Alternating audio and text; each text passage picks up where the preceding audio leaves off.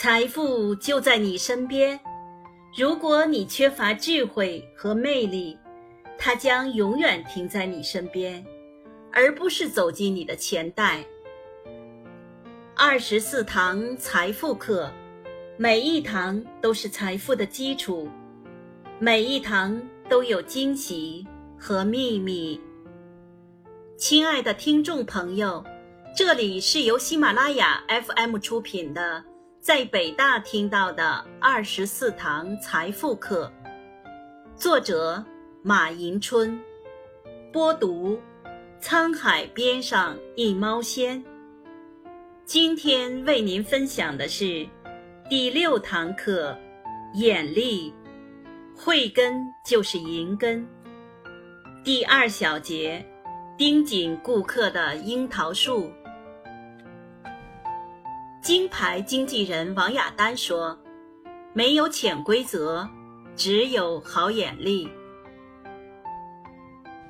从一定程度上说，销售就是利润，销售上不去，企业就没法生存。怎样才能做好销售呢？先来看一个历史故事。”崇德七年，也就是公元一六四二年，明清主力在嵩山决战，明朝蓟辽总督洪承畴被俘。皇太极如获至宝，因为他知道洪承畴统兵一生，不仅在中原士大夫中威望极高，而且熟知中原的山川地理形势。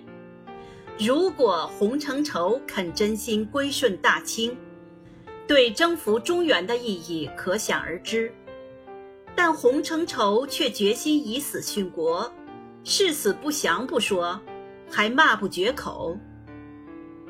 皇太极不仅不生气，还动员了盛京城中所有能动员的力量，前去劝降。其中大部分是洪承畴以往在明朝时候的同事，让他们现身说法，但这些人全都无功而返。最后，皇太极使出了王牌范文成。范文成去看洪承畴，只字不提劝降之事，他只是顺着洪承畴天南海北、说古道今的随便闲谈。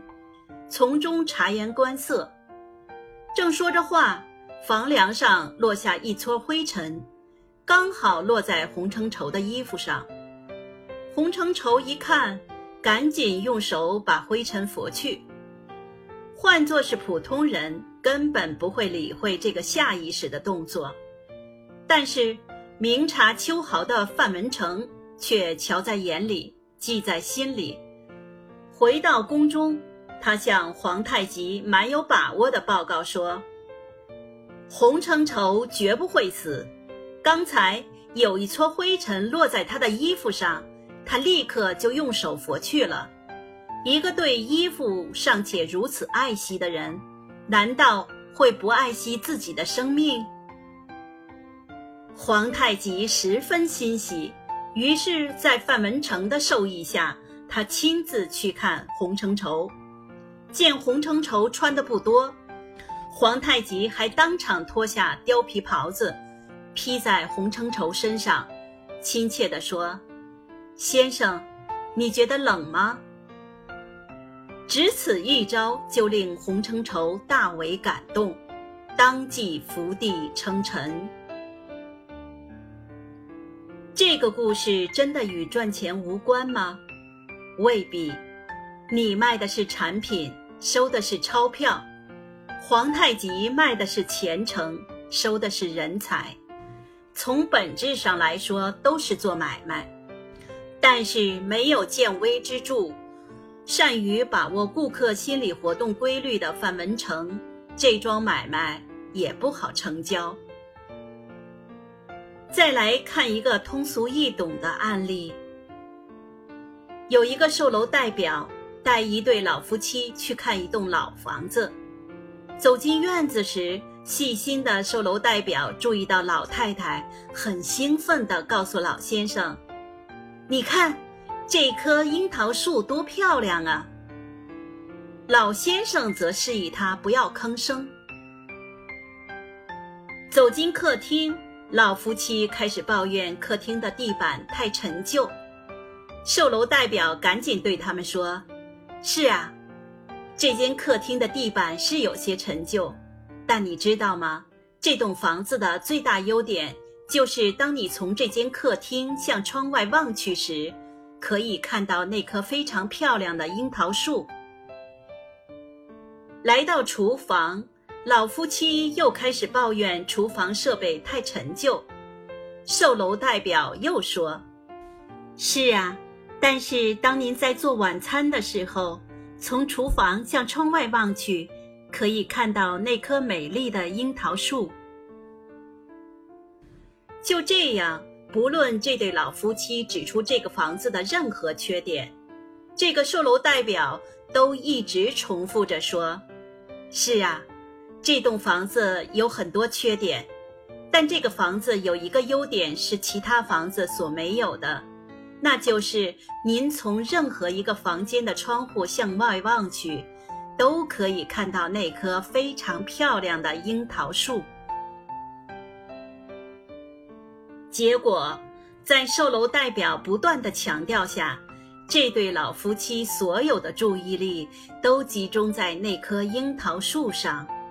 最后，这对夫妻花了五十万元买了那棵樱桃树。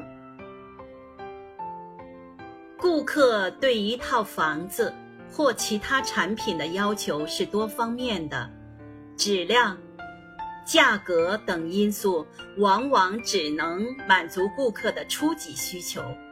真正吸引一个顾客做购买决定的。往往是产品某一两个能满足顾客特别需求的特点，就像上述案例中的那棵美丽的樱桃树。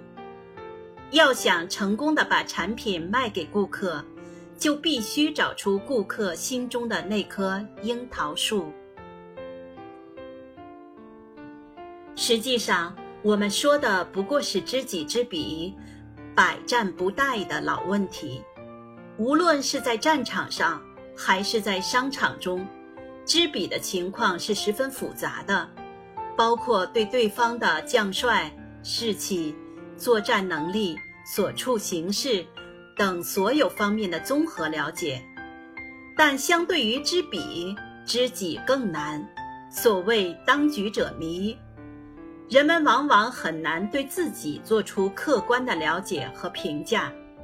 如果真正能做到对敌我双方有深入正确的了解和评价，那就无往而不胜。比如那位聪明的售楼代表，如果他不是及时捕捉到那个老太太喜欢院中的樱桃树的信息，他又将如何化解对方一而再、再而三的抱怨，并最终将对方引向成交呢？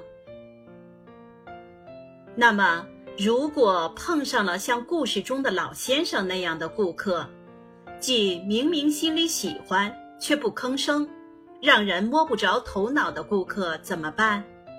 我们还用历史故事说话。公元前六二六年，楚国国君楚成王打算立儿子商臣为太子，为慎重起见，他特地征求。令尹子上的意见，子上有一说一：您的年纪还不大，立太子的事不用着急，就是立也不要立商臣。他的眼睛像黄蜂，声音像豺狼，相书上说这种人残酷无情。但楚成王没有采纳，坚决地立商臣做了太子。可立完太子不久。他又后悔了，想立另一个儿子直为太子，废掉商臣。世上没有不透风的墙，不久小道消息就传到了商臣耳中。商臣当然不敢大意，但他不知道传闻是否属实，于是他向自己的老师潘崇问计。潘崇想了想说。你可以设宴招待成王的妹妹，席间要故意流露出对他不敬的神态。商臣依计行事，不仅轻慢姑姑，还故意侮辱她。他的姑姑发怒道：“你这个不争气的东西，难怪大王要废掉你。”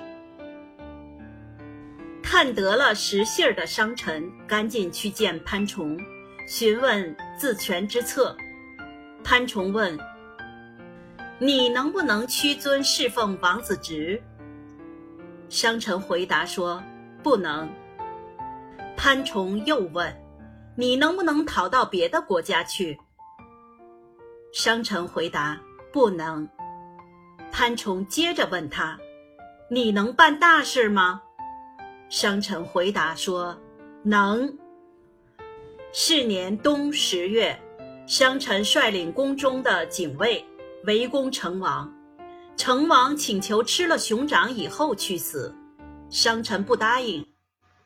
几天后，楚成王被逼上吊而死，谥号为陵，但他死不瞑目，改谥为成后，才勉强闭上了眼睛。这个故事告诉我们这样一个道理：在敌情不明的情况下，一定要学会刺探消息。刺探消息的要素和方法很多。比如观察、推荐、倾听、询问、旁敲侧击、激将法等等。鉴于篇幅所限，我们就不一一展开了。亲爱的听众朋友，今天的分享就到这里，感谢您的收听与陪伴，欢迎您的评论与转发。期待着明天继续与你不见不散，安安。